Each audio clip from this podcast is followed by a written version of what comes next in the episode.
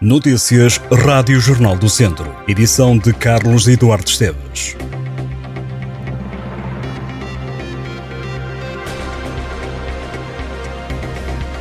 Um homem de 80 anos morreu ao cair no interior de uma lareira em Negrelos, no Conselho de São Pedro do Sul. A vítima ficou com 80% do corpo queimado. O alerta foi dado esta manhã às 9h30. Apesar dos trabalhos de reanimação, o óbito acabou por ser declarado no local. As causas do acidente estão agora a ser investigadas pelo Núcleo de Investigação Criminal. O ex-vereador da Cultura na Câmara de Viseu, Jorge Sobrado, vai ser a partir de dezembro o novo diretor do Museu da cidade do Porto. O anúncio foi feito esta segunda-feira pelo presidente da Câmara Portuense, Rui Moreira, em reunião do Executivo. Jorge Sobrado foi vereador da Cultura, Património, Turismo e Marketing Territorial no Executivo de Viseu entre 2017 e 2021 e também foi gestor na Feira de São Mateus. Sobrado foi igualmente responsável pela criação do Polo Arqueológico de Viseu, pelo lançamento do Museu de História da cidade e pelos respectivos programas de digitalização, bem como pela gestão da Quinta da Cruz, o Centro de Arte Contemporânea da cidade, entre outras tarefas na cidade de Viriato.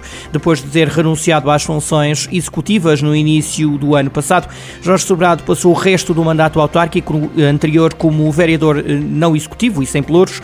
A par das novas funções no Museu da Cidade do Porto, Jorge Sobrado vai ser também responsável pela Biblioteca Municipal e pelo Departamento de Museus e Coleções da empresa municipal portuense Agora. O apoio de 125 euros vai ser pago esta segunda-feira pela Segurança Social a quem recebe algumas prestações sociais, abrangendo 1 milhão e 600 mil beneficiários. Em causa está o apoio de 125 euros e de 50 euros por descendente, criado pelo Governo com o objetivo de mitigar o impacto da inflação. Nos casos de beneficiários de algumas prestações sociais, o apoio é pago pela Segurança Social e, no caso de titulares de rendimentos, é efetuado pela Autoridade Tributária e Aduaneira.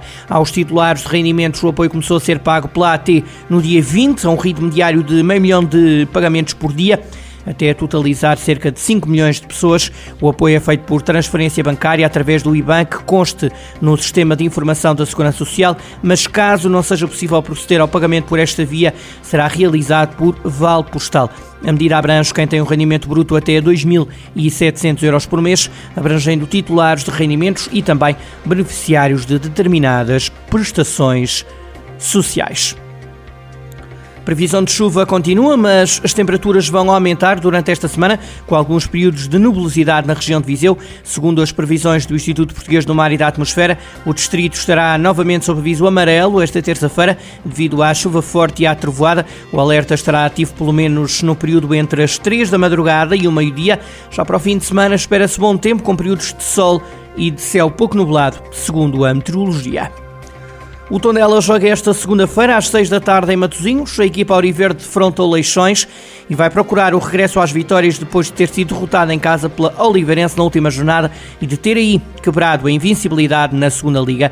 Os Auriverdes ocupam nesta fase o oitavo lugar da classificação com 14 pontos.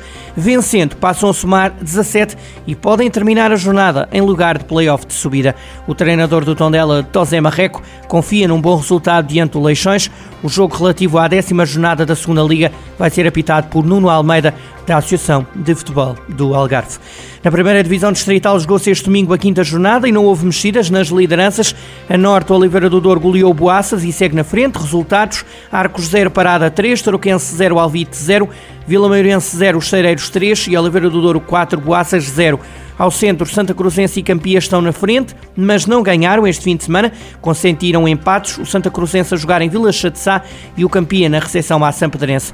Visão Benfica 4, Ciências 2, Vila Chatzá 1, Santa Cruzense 1, Campia 1, Sampedrense 1 e Travanca 4, Cesurense 2. No Grupo Sul, o Val Açores perdeu, mas continua líder. Nesta série, destaque para a goleada imposta pelo Carregal do Sal ao rival Cabanas de Viriato. Nanduf 1, Besteiros 2, Cabanas de Viriato 0, Carregal do Sal 7, Santar 2, Valdaçores 0 e Momento do Dão 5, Valmadeiros 0.